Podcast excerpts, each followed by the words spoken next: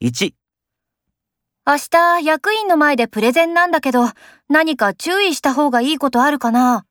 時々早口になるから、落ち着いてゆっくり話すのがいいよ。